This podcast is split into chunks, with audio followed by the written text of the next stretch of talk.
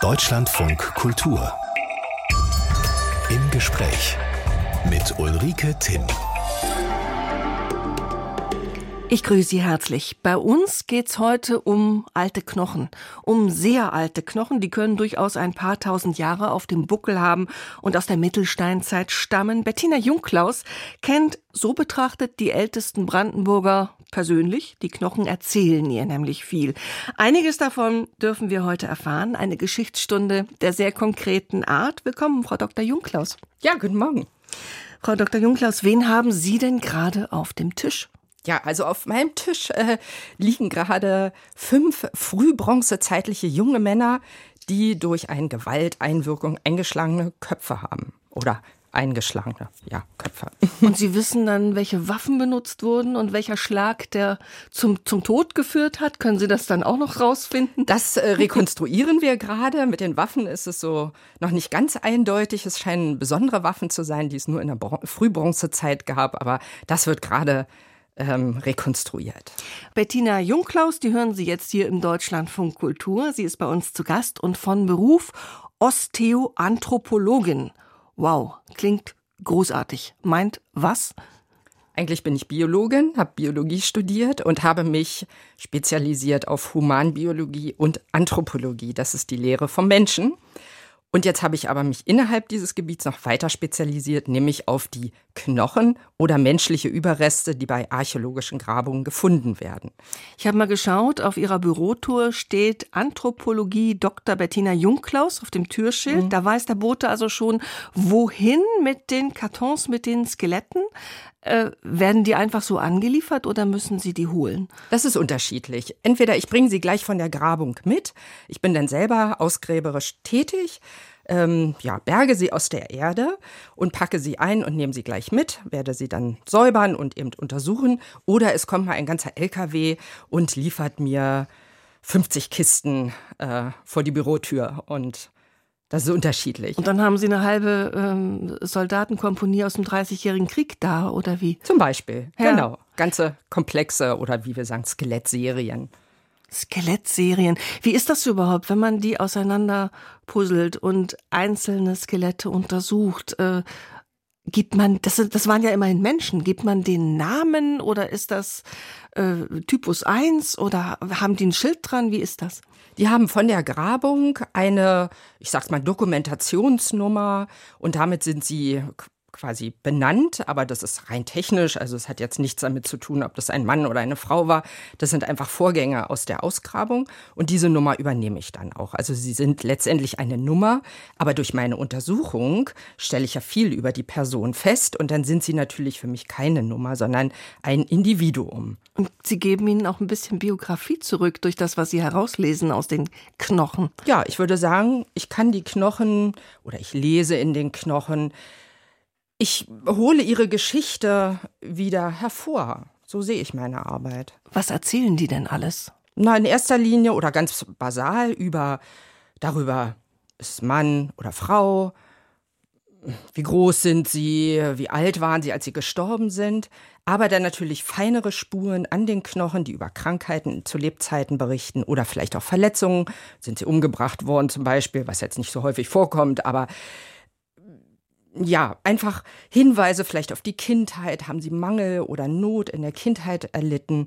Und das alles fügt sich zusammen wie kleine Puzzlesteinchen zu einer Biografie über ein vergangenes Leben. Und das alles kann man herauslesen aus ein paar, ja, irgendwo auch in Verwitterung begriffenen Knochen. Die kommen ja nicht so schön heil aus der Erde, wie sie reingesenkt wurden. Die sind ja auch, denen setzt die Zeit ja auch zu. Man kann das trotzdem rauslesen. Ja, ja denen setzt die Zeit zu und je nach Boden und Alter und Lagerung sind sie vielleicht auch nicht mehr ganz so gut erhalten. Das ist natürlich dann etwas schwieriger, schlecht erhaltene Knochen, denen alle Informationen zu entlocken. Frau Jungklaus, ich sah Sie auf einem Zeitungsbild mit einem Schädel in der einen Hand und der Lupe in der anderen Hand. Wie realistisch ist dieses Bild für Ihre Arbeit? Ja, ich benutze die Lupe schon. Also ich gucke mir viel mit Lupe an, die Knochenstruktur, so um Veränderungen zu entdecken, die vielleicht auf Krankheiten zurückzuführen sind oder auf besondere körperliche Belastung. Die Lupe ist ein wichtiges Arbeitsmittel. Ansonsten schaue ich mir die Knochen so an, ohne weitere Hilfsmittel. Und ja, wenn man so auf den ersten Blick einen Knochen kriegt, worauf achten Sie? Was erzählt Ihnen das?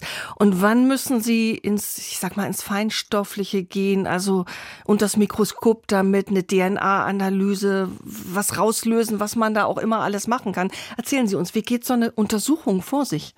Also ich gucke mir natürlich ein Skelett oder Überreste, menschliche Überreste an, identifiziere erstmal den Knochen, was ist das für ein Knochen, dann werden die sortiert nach rechts und links, ist es jetzt Arm oder Bein, setze die Zähne vielleicht in den Kiefer ein, die ja durch die Erdlagerung, wenn sie nicht mehr befestigt sind mit den kollagenen Strukturen, wieder in den Kiefer ein und rekonstruiere oder ja, rekonstruiere das Skelett, die menschlichen Überreste und dann je nachdem, was ich dort vor mir liegen habe, werden noch weiter ähm, Detailuntersuchungen gemacht. Das hat so ein bisschen damit zu tun, was will man wissen? Will man jetzt vielleicht noch wissen, wie hat sich derjenige ernährt? Dann kann man Isotopenanalysen machen. Oder sind die beiden miteinander verwandt? Wie jetzt eingangs genannt das Beispiel aus der Frühbronzezeit. Äh, fünf junge Männer, die dort im Grab liegen. Sind die vielleicht verwandt? Sind es Brüder, die dort zu Tode kamen? Dann kann man DNA-Analysen machen. Was ich gerne mache, sind Röntgenbilder von Knochenveränderungen, vielleicht ein Tumor, der sich dort im Knochen abzeichnet oder ein verheilter Bruch. Das kann man sehr gut im Röntgenbild sehen. Also der verheilte Bruch, das leuchtet mir ein, aber den Tumor sieht man unter Umständen Jahrtausende später, ein Tumor ist doch ein Weichteil in einem Körper. Also grundsätzlich kann jedes menschliche Gewebe Tumorgewebe entwickeln, auch das, der Knochen. Das und ist klar, aber das Knorpel, sieht man dann noch später. Ja, es gibt äh, Tumore, die den Knochen abbauen und Tumore, die den Knochen aufbauen.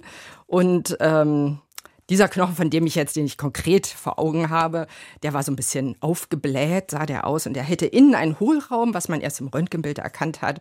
Und das waren die Folgen eines Tumors. Und wie groß ist die Chance, dass die jungen Männer, die erschlagen wurden, Brüder sind? Von denen Sie am Anfang erzählt haben, dass Sie sie gerade auf dem Tisch haben, die unter unguten Umständen umgekommen sind? Also nach meinem ersten Eindruck bei der Untersuchung handelt es sich bei zweien von denen um, um Vater und Sohn, also enge Verwandtschaft. Die sahen sich vom Knochenbau, vom Schädel, von der Form sehr ähnlich. Das Aber das wollen wir noch untersuchen. Das können Sie sehen. Also vom Knochenbau, vom Schädel sind die sich ähnlich. Das könnte eine Familie sein. So fein, dann sind das wichtigste ja. Werkzeug eigentlich die Augen, oder? Ja, das würde ich so sagen, meine Augen. Mit denen gucke ich die Knochen an.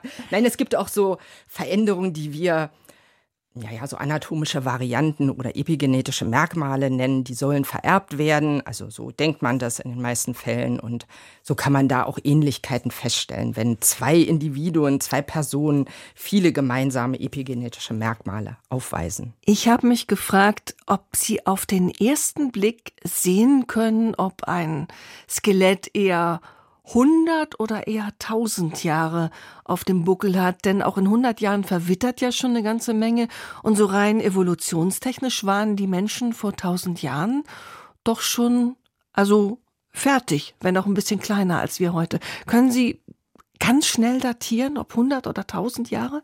Also das Alter, das geschichtliche oder historische Alter sieht man dem Skelett nicht an. Mhm. Denn die Erhaltung hat mit dem Boden zu tun und ähm, der Zusammenhang, der geschichtliche Zusammenhang ergibt sich auf der Ausgrabung durch die äh, Schichten und Überlagerungen, in denen das Grab gefunden wird. Da brauchen Sie dann noch mehr als Ihre Augen. Da müssen Sie dann den ganzen Gesamtzusammenhang, genau. Gesamtzusammenhang klären und eventuell auch noch Ihr Mikroskop und Ihr Röntgengerät zu Rate das wird ziehen. tatsächlich aus dem archäologischen ja. Zusammenhang erschlossen und man weiß in der Regel, ob man auf einem mittelalterlichen Friedhof sich befindet mhm. oder ein steinzeitliches Gräberfeld, das wissen die Archäologen sehr schnell, um was es sich da handelt. In der Regel jedenfalls. Bettina Jungklaus ist unser Gast. Sie hat Biologie und Anthropologie studiert und sich spezialisiert auf die Untersuchung alter Gebeine und was sie uns erzählen. Da ist auch mal ein Buch entstanden, ich glaube mit anderen zusammen, Gräber, Grüfte und Gebeine. Da läutet es bei allen, die je Götter, Gräber und Gelehrte verschlungen haben, Frau Jungklaus. Das sollte wohl auch klingeln, oder? ja, so ein bisschen war das die Absicht. Mhm. Wann und von wem werden Sie eigentlich gerufen? Das ist unterschiedlich. Ähm, es gibt Grabungsfirmen, die auch frei arbeiten Äh, die können mich rufen oder können mich fragen, ob ich mit ihnen arbeite oder auf die Grabung komme. Oder archäologische Landesämter. Jedes Bundesland hat ein eigenes archäologisches Landesamt und auch die beauftragen mich. Manchmal auch ein Museum oder eine Universität. Und der Baggerführer, der erschrocken festgestellt hat, dass er Knochen in der Schaufel hat, ähm, meldet sich dessen Chef auch oder sind es immer fachliche, wissenschaftliche Auftraggeber? Also wenn zufällig bei einem Aushub der Baggerfahrer auf menschliche Gebeine stößt, geht es erstmal einen anderen Weg. Dann geht es erstmal, was ist das? Könnte ja auch ein Mordfall sein, der vielleicht vor 20 Jahren verübt wurde oder vielleicht ein Kriegstoter, es gibt ja mehrere Möglichkeiten. Und dann wird erstmal geklärt, wer ist zuständig. Und dann läuft das über die Archäologie-Schiene. Ach, so richtig ein, ein Schreibtischverlauf in solchen Geschichten. Ja, davon würde ich ausgehen. Mhm. Wie ist denn eigentlich so das Verhältnis zwischen Ihnen und Archäologen? Zerstören Sie manchmal auch deren Hoffnung, wenn die denken, sie haben was ganz Tolles entdeckt und dann kommt Bettina Jungklaus und sagt, nee, 150 Jahre alt, wahrscheinlich seinerzeit schlicht im Garten verbuddelt, kann sowas auch passieren?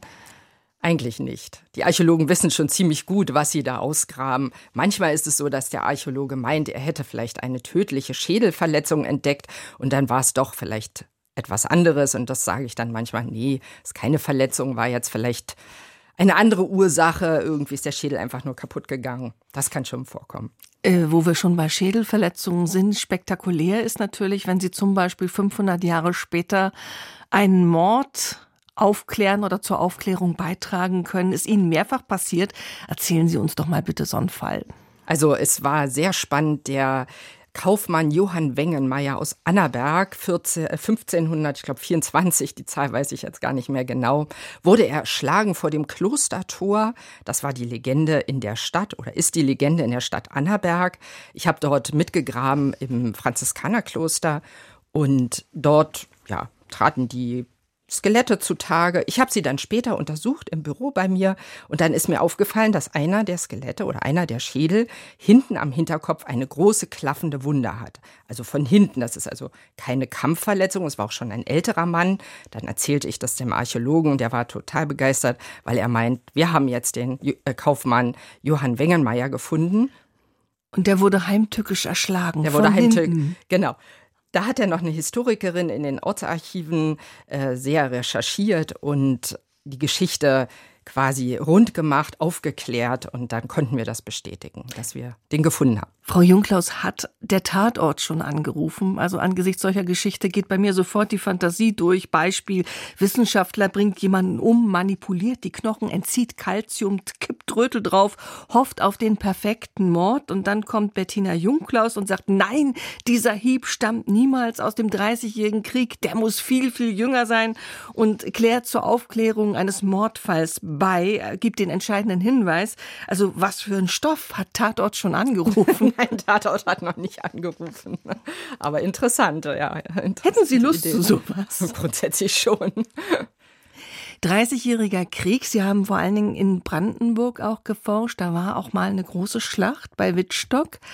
Und äh, wie ist das, wenn man Soldaten, die vor 400 Jahren ermordet, umgekommen, sich aneinander erschlagen haben, untersucht. Äh, was findet man da und kann vielleicht zur Geschichtsschreibung auch beitragen? Ja, das war ein äh, spannendes Projekt, sage ich mal. Das ist ja in einer Ausstellung gemündet. Wir haben dieses Grab bei Wittstock, also wurde zufällig entdeckt. Wir haben das dann ausgegraben und 125 erschlagene Soldaten gefunden. Und das ist natürlich ein besonderes Kapitel der Geschichte, der Dreißigjährige Krieg und dann eben Opfer zu finden oder, oder Soldaten, die in einer Schlacht umkamen. Man findet an den Skeletten die Todesursache, die Hiebverletzung, Stichverletzung, Schuss, Durchschuss durch den Kopf, Kanonenkugeln, die auf die Körper treffen. Das kann man alles nachweisen. Man findet aber auch, und das hat mich im Vorfeld der Vorbereitung sehr beeindruckt, man findet auch Spuren, was für ein erbärmliches Leben sie hatten, bevor sie auf erbärmliche Weise zu Tode kamen. Also sie können dann sehen, da hatte jemand ein Leben lang mit Nasennebenhöhlenentzündung zu kämpfen klingt erstmal nicht so schlimm, sagt aber ganz viel über Wohnverhältnisse, über was dieser Mensch gegessen hat oder essen musste. Zählen Sie ein bisschen von diesen Umständen, denn Sie geben ja Menschen, einfachen Menschen, ein Stück ihrer Biografie zurück über hunderte Jahre hinweg. Ja, genau. Ich gebe Ihnen Ihre Biografie wieder. Und ähm, natürlich an diesen Soldaten, die wir dort gefunden haben, kann man einerseits deren Tod ablesen oder deren ja, Sterben, aber natürlich, wie sie auch gelebt haben. Man weiß, dass im Dreißigjährigen Krieg die Umstände sehr schlecht waren für die Soldaten. Und das am Skelett auch zu sehen, bestätigt das und zeigt einem auch, wie schlimm das wirklich war. Also die lebten also in, in feuchtkalter Umgebung, mussten frieren, hatten nur einseitig zu essen, je nachdem, was gerade geplündert wurde. Die Grundversorgung wurde immer schlechter, je nachdem, je länger der Krieg ging. Und das hinterlässt seine Spuren am Körper und damit auch am Knochen. Weiche Knochen, krumme Beine und trotzdem äh, Kilometer zig Kilometer lange Märsche jeden Tag, die müssen ja unheimlich Schmerzen gehabt haben, ganz unabhängig vom Krieg. Und ja, diese Horden. Schmerzen werden sie bestimmt gehabt haben, mhm. Zahnschmerzen, weil sie einen großen Kariesdefekt hatten, der sich entzündet und hat und vereitert ist und den Kiefer durchfressen hat und dann eitert es, also wie wir sagen heute eine dicke Backe. Das kam davor. Die konnten, halfen sich wahrscheinlich mit Alkoholkonsum. Wir haben auch mhm. so Brandfallenfässchen, so Zapfhähne und so gefunden. Ich denke mal, die werden viel getrunken haben, damit sie das Leid irgendwie oder die, die, die Belastung irgendwie ertragen haben. Wie emotional ist diese Arbeit oder kann sie vielleicht auch werden, wenn man eben zum Beispiel ein Baby findet? Ja, sie kann emotional werden. Ich versuche es erstmal mit einem wissenschaftlichen Blick, mir einen Eindruck zu verschaffen. Und manchmal überlege ich mir auch, was ist diesem Menschen passiert oder vielleicht dem Kind. Das überlege ich mir schon, wobei das dann so ein bisschen in die Spekulation geht. Ähm, das ist dann so ein bisschen mein eigener Eindruck. Ja klar, man hat einen großen Abstand, man verringert diesen Abstand durch die eigene Arbeit. Sie haben zum Beispiel sehr viel an äh, Kinderskeletten, auch an Babyskeletten untersucht. Was haben Sie da herausgefunden? Warum mussten die so früh sterben? Die Sterblichkeit äh, der Kinder und der Säuglinge war ja in früheren Zeiten sehr viel höher als heute. Das wissen wir vielleicht gar nicht mehr so. Bis zu 30 Prozent der Kinder sind unter, äh, verstorben, bevor sie zwölf Jahre alt waren. Und das zeugt natürlich von schlechten Bedingungen für die Kinder. Einerseits hygienische Verhältnisse, es gab viele Krankheiten, die sich dann übertrugen, aber auch die Ernährung war nicht optimal. Sie haben dann Mangelernährung gehabt. Das kann man alles dann an den Kinderskeletten nachweisen. Aber ich finde es ein spannendes Thema, sich mit Kindheit in früheren Zeiten auseinanderzusetzen, weil darüber auch viel deutlich wird, wie die Menschen gelebt haben. Also Ki Kinderskelette, sage ich jetzt mal, hört sich ein mhm. bisschen komisch an, aber ähm, zeigen viel von Mangel und schlechten Lebensverhältnissen, die die ganze Bevölkerung ähm, quasi äh, betrifft. Und so wie Sie davon erzählen, werden ja die alten Knochen auch springlebendig statt tot. Ja, das ist, das ist eigentlich der Hauptanreiz äh, meiner Arbeit oder das Hauptinteresse, die Knochen zum Sprechen zu bringen und ihnen eine Geschichte wiederzugeben. Bettina Jungklaus ist unser Gast, Osteoanthropologin und vor allem damit beschäftigt, im Brandenburgischen bei Grabungen die Geschichten von Menschen aus ihren Skeletten herauszulesen. Frau Jungklaus, Sie selbst sind Ur-Berlinerin, hier aufgewachsen, hier studiert, hier kleben geblieben, ein sesshafter Mensch? Ja, ich bin Ur-Berlinerin, wohne jetzt aber nicht mehr in Berlin. Ich bin jetzt aufs Land gezogen. Bei Berlin. In Niedersachsen. Oh, dann, dann, bin ich ja völlig falsch informiert. Ich dachte, Sie seien in dieser Stadt immer so von Bezirk zu Bezirk geturnt. Ja, ja, aber in der Tat war es auch, äh, äh, wie soll ich sagen, äh, die ersten vielen Jahre meines Lebens war das so, aber nun hat mich hat's mich doch aufs Land gezogen. Ich bin ruhiger. eigentlich ein Landmensch. Ja, mhm. es ist ruhiger. Geboren aber sind Sie in Mailand. Wie kam's? Ja, mein Vater hat, als meine Eltern jung verheiratet waren, einen Job in Mailand gehabt oder für eine Firma, die ihn nach Mailand geschickt hat. Er selber ist in Italien auch aufgewachsen, spricht also perfekt Italienisch. Und ich bin dort geboren und habe meine ersten dreieinhalb Jahre dort verbracht. Aber die Erinnerungen an Italien sind spärlich. Die sind spärlich, ja. Als so kleines Kind äh, nimmt man da nicht so viele Erinnerungen mit. Wir haben uns hier gefragt, ob Geschichte womöglich ein Lieblingsfach schon in der Schule war. Liegt ja nahe für eine, die sich für Geschichten interessiert, die sie aus sterblichen Überresten herauslesen kann. War das so? Besonders gerne Geschichte? in der Schule gehabt? Könnte man denken, ich würde sagen, jetzt interessiere ich mich sehr für Geschichte, aber in der Schule fand ich es nicht so interessant. Mir ging es immer zu sehr um die Herrschenden und die Könige und Macht- und Ränkespiele und Kriege. Und mir kam der einfache Mensch zu kurz. Und das hat mich schon in der Schule ja gestört, dass man wenig erfährt, wie die Menschen gelebt haben im Mittelalter oder vielleicht während der Zeit des Dreißigjährigen Krieges. Und das war auch ein bisschen ein Grund, warum ich mich dafür jetzt beschäftige, also äh, interessiere mit dem einfachen Menschen, überwiegend jedenfalls. Und dafür ist ja die Biologie auch möglicherweise die bessere Vorbildung. Ich erinnere mich aus meiner Schulzeit an einen bisschen durchgeknallten Biologielehrer, der präsentierte uns von jedem Tier, es ist wirklich wahr, erstmal die Zahnformel. Das weiß ich noch bis heute. Das Schwein, die Kuh, der Fuchs. Schon stand das Zahnschema an der Tafel. Wäre für Sie eine ideale Vorbildung gewesen, denn soweit ich weiß, erzählen Zähne ganz besonders viel. Ja, Zähne erzählen sehr viel und sie sind auch, ich will nicht sagen, meine Lieblingsteile äh, des menschlichen Skeletts, aber sie sind wirklich sehr kompakt und man kann an ihnen viele Informationen ablesen über die Kindheit, über die Ernährung, über den äh, Status des Immunsystems und die ja, Mundpflege und derlei. Und konkret, wenn Sie so ein paar Zähne aufgereiht wieder in den Kiefer rammen oder auch auf dem Tisch haben, äh, was sagen Ihnen diese Zähne genau? Also wenn die schon so ein bisschen braun angelaufen sind zum Beispiel oder ein bisschen kaputt, was sagen die Ihnen dann?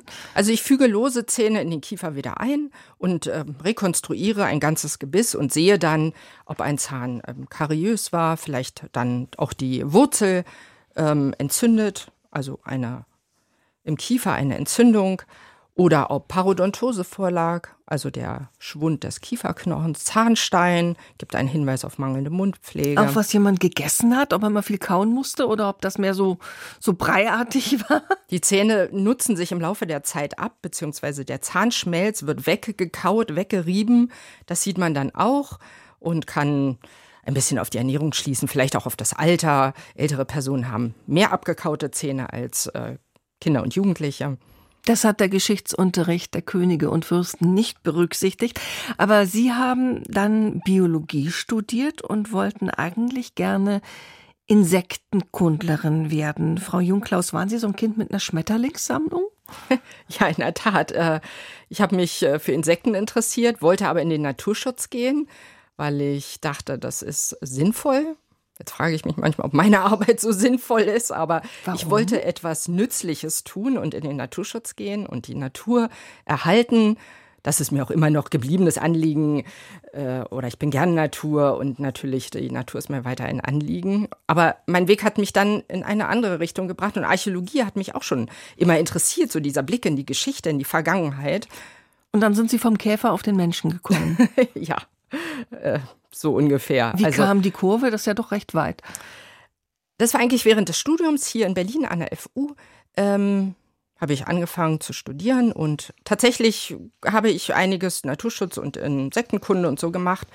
Und dann habe ich doch die Faszination für die Geschichte gefunden und wollte tatsächlich auch Archäologie studieren. So nach dem Grundstudium fand ich so im Labor diese ganzen Laborpraktika nicht so reizvoll und dachte, ich möchte was Praktisches und draußen und Geschichte interessiert mich und dann wollte ich Archäologie studieren. Dann habe ich da ein Semester auch gemacht, ein Probesemester und dann dachte ich, hm, ist doch nicht so meins, bin ich bei der Biologie geblieben. Aber in diesem einen Semester Archäologie sagte eine Dozentin zu mir, na ja, als Anthropologe kann man auch, also als Biologe, auf die, auf Ausgrabungen gehen. Und das war für mich ein Weg, den ich sehr gut fand und dann auch eingeschlagen habe. Und die Landmenschen ist da auch relativ viel an der frischen Luft, also nicht nur äh, in, im Büro tätig, um da irgendwelche Dinge unter die Lupe zu nehmen, sondern auch wirklich viel draußen und buddelt und pinselt und legt frei oder so?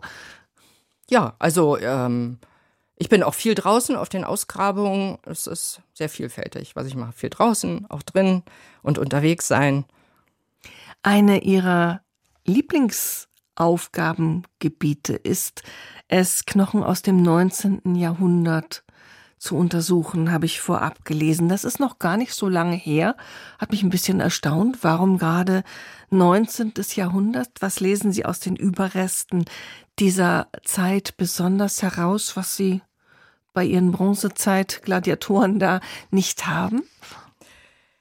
19. 19. Jahrhundert ist insofern interessant, weil es eine besondere Übergangsphase ist. Die Lebensbedingungen verändern sich sehr stark. Wir haben also nicht mehr diese vorindustrielle Lebensweise ähm, mit einer hohen Kindersterblichkeit und einem durchschnittlichen Sterbealter der Erwachsenen um das 50. Lebensjahr herum, sondern das verändert sich. Die Menschen werden immer älter, die Lebensbedingungen verändern sich, weil die allgemeine Hygiene, die öffentliche Hygiene sich verbessert und die medizinische Versorgung, die Kindersterblichkeit sinkt und deshalb ist das eine interessante Epoche. Aber grundsätzlich finde ich alle Epochen spannend. Jede hat ihren Reiz und ihr spezielles Thema. Ich vermute mal, dass unser Gast Dr. Bettina Jungklaus eher festes Schuhwerk braucht, wenn sie draußen arbeitet. Sie hat einen einen sehr besonderen Knochenjob. Sie liest aus den Gebeinen von Menschen, die teilweise vor mehr als 8000 Jahren verstorben sind, ihre Lebensumstände und also ein Stück weit Geschichte heraus. So zum Beispiel bei einer spektakulären Grabung in Brandenburg, dem Großfredenwalder Friedhof.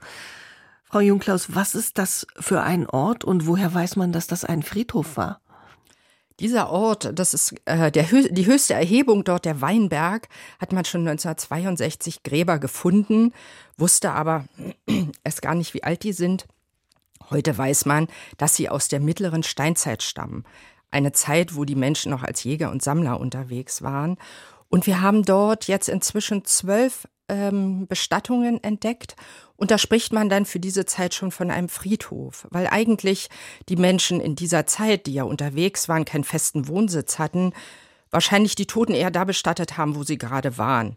Also nicht einen festen Ort. Und wir haben dort den Eindruck, dass sie diesen festen Ort als ihren Bestattungsplatz genutzt haben. Das muss ja geschichtlich gesehen ein Kipppunkt gewesen sein. Also von den reinen Jägern und Sammlern zu zumindest ein bisschen sesshaft werden, denn sonst liegt man doch einen Friedhof nicht an. Ja, die mittlere Steinzeit ähm, ist eine Zeit, wo der wo sich das Klima verändert hat. Wir haben ja vorher das eiszeitliche Klima, da sind die Menschen eher den Tierherden nachgezogen.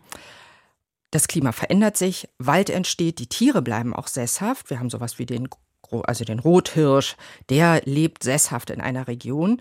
Und die Menschen sind dann in wahrscheinlich kleineren Radien umhergezogen und haben saisonal gejagt, gesammelt, Fische gefangen. Und vielleicht ist der Friedhof auf dem Weinberg ein Ausdruck für ein erstes territoriales Empfinden. Oh, das ist ja noch ganz vage. Das heißt, so auf, auf einer Zeit, die so, so ein Misch, Mischpunkt war. Also einerseits sind sie den Rothirschen hinterhergezogen, die Rothirsche sind nicht weit gelaufen, also sind sie doch in engerem Umgebungskreis ge geblieben und weiß man, wann sie dann das erste Mal gesät und geerntet haben, also dieses Sammlerdasein aufgegeben, ist das spielt das schon mit rein auf dieser Friedhofsforschung oder ist das noch äh, diese ganz andere Zeit? Das, was wir dort gefunden haben, ist noch die ganz andere Zeit. Die Menschen waren als äh, Jäger und Sammler unterwegs. Mhm. Äh, die, die große Revolution mit Ackerbau und Viehzucht kommt etwa auch in dieser später. Zeit, etwas später, aber mit neuen Menschen, die einwandern.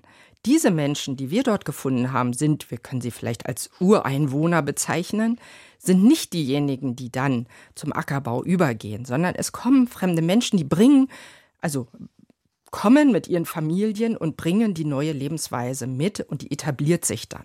Ups, Migration in der Steinzeit. Migration in der Steinzeit. und das heißt aber, Ihre Jäger und Sammler, die haben dann noch äh, gegessen, was auf dem Baum wuchs. Die haben gegessen, was verfügbar war, jahreszeitlich und regional. Das ist vielleicht das, was man heute als Paleo-Diät bezeichnet, würde ich sagen. Also Fleisch, Fisch, Eier, Wurzeln, Pilze, Nüsse, Gemüse, Wildgemüse, sowas. Die kannten kein Getreide und keine Milchprodukte. Ich habe mich sofort gefragt, Frau Jungklaus, Paleo-Diät, wird man da satt? Also Kräutlein, Beeren, gut, Nüsse haben ziemlich viel Fett, aber auch der Steinzeitmensch, der hatte ja nicht jeden Tag einen Hirsch im Topf. Fleisch macht sehr satt, Fisch macht sehr satt. Ich denke, sie konnten es auch konservieren. Trocknen, das Fleisch wird vielleicht getrocknet oder auch überm Feuer geräuchert. Ähm, ja, sie werden viel Protein benötigt haben und auch, denke ich, meist verfügbar gehabt haben. Und sie waren relativ gesund. An den Knochen finden sich zumindest ja. sehr wenig Hinweise auf Erkrankungen. Nun zeigen sich am Skelett ja nicht alle Erkrankungen, die ein Mensch im Laufe seines Lebens durchmacht oder auch an denen er stirbt. Aber diese Skelette aus der mittleren Steinzeit sind frei von krankhaften oder nahezu frei von krankhaften Veränderungen. Färben denn manche äh, Erkenntnisse, die Sie über die Gesundheit von Menschen aus früheren Zeiten gewinnen konnten, anhand ihrer Skelette, färben die auf ihr eigenes Leben ab, so dass Sie dann sagen, also ich mache das jetzt auch so? Nicht unbedingt, nein. Ich kann ja auch nicht alles im Detail rekonstruieren und äh, wir haben ja heute auch eine andere Verfügbarkeit zu Informationen und Erkenntnissen. Also Sie leben nicht paleo-diätisch? Nein, das mache ich nicht. Großfredenwalde in, in, in Brandenburg, Frau Jungklaus, kann man dahin reiten? Bestimmt kann man dahin reiten. Es ist eine wunderschöne Landschaft, äh, sehr malerisch und erholsam gut für die Seele. Da kann man hinreiten. Ich habe natürlich gefragt, weil Sie nämlich gerne reiten. Was bedeutet Ihnen das Reiten? Das ist ein Ausgleich für mich. Das ist der wichtigste oder ein wichtiger Ausgleich, den ich habe zu der vielen Kopfarbeit, die ich auch mache. Ich sitze ja nicht nur an den Skeletten, ich verfasse auch Berichte oder schreibe Veröffentlichungen, lese Fachliteratur und da ist es schön, mal den Kopf frei zu bekommen und etwas anderes zu tun, draußen in der Natur, bei jedem Wetter. Und wenn dieses alte, halb vermoderte Zeugs und die Knochen einem zu viel sind, dann auf ein gegenwärtiges, laufendes, vertrautes, dampfendes Pferd? ja, so ungefähr. Ich meine, Reiten hat ja auch was ganz äh, Gegenwärtiges. Man muss völlig im, im Moment sein, um mit, mit dem Tier eins sein, um da Spaß dran zu haben. Was ist das für Sie eine Beziehung zu, zu einem Reitpferd? Das ist eine schöne Beziehung äh, zu einem Tier, was einem dann auch zugewandt ist und einem ja auch entgegenkommt oder man merkt, es entsteht ein Vertrauensverhältnis zu einem Tier. Das ist was Besonderes. Verhalten Sie sich dann immer knochengerecht, immer aufrecht, immer äh, gerade, wenn Sie so viel Degeneration, Degeneration, so heißt es, so viel Zeit muss sein, an Knochen sehen, so viel Gelenkschäden, so viel ähm, Ernährungsschäden, verhalten Sie sich dann immer so knochengerecht, immer aufrecht, gerade? Ich weiß nicht, ob ich mich immer knochengerecht verhalte. Ähm, ich denke, wie alle Menschen werde ich auch irgendwann degenerative Veränderungen an meinen Knochen haben. Aber die untersuchen dann andere in 500, Oder in 1000 Jahren. Vielleicht auch nicht, hoffentlich nicht. Lassen Sie uns doch, Frau Jungklaus, zu Ende unseres Gespräches bitte mal eine Runde spinnen. Sie haben so viel Untersuchungen gemacht, Geschichten und Geschichte erkundet von der mittleren Steinzeit bis ins 19. Jahrhundert über ihr ganzes Berufsleben hinweg. Wenn wir sie mal in die berühmte Zeitmaschine setzten, wann würden Sie denn besonders gerne mal aussteigen, aussteigen und mal gucken, wie das so war unter lebendigen Menschen dann, versteht sich. Ja, das ist ein interessanter Gedanke weil ich ja doch Untersuchungen mache und mir dann immer überlege, ob das stimmt, was ich da untersuche und herausfinde. Und reizen würde mich vielleicht mal in einer mittelalterlichen Stadt auszusteigen und aber auch, weil es ganz anders ist, in der Zeit der mittleren Steinzeit, also das Mesolithikum. Die Zeiten, die beiden würden mich sehr reizen, mal zu schauen, wie, wie die Menschen tatsächlich gelebt haben. Also gleich äh, zwei Stationen. Mhm. Ähm, wenn man da so ausstiege mit seinen heutigen Kleidern, mit seinen heutigen Anschauungen im Mittelalter, lebt man wahrscheinlich auch ziemlich gefährlich. Bestimmt gefährlich. Ich würde versuchen, mich schnell anzupassen, zumindest kleidungsmäßig. Aber ich denke, auch wenn es nicht weit her ist, wird das Leben ganz anders gewesen sein, als wir es uns vielleicht vorstellen oder halt natürlich, als es auch heute ist. Man weiß ja nie, ob man freundlichen Zeitgenossen äh, begegnet und kommt das war dann bestimmt früher anders als heute, weniger geregelt und äh, vielleicht auch ein bisschen gewaltvoller. Mhm. Wir bleiben also hier einem Unbill und unserer Zeit zum Trotze. Bettina Jungklaus, ich danke Ihnen sehr herzlich fürs Gespräch. Ich wünsche Ihnen alles Gute und dass Sie äh, ja genau herausfinden, was Ihren sechs, sechs waren es, glaube ich, sechs äh, bronzezeitlichen Erschlagenen passiert ist. Vielleicht gelingt Ihnen das ja noch. Danke ja, fürs Gespräch. Dank. Dankeschön. Dankeschön und alles Gute.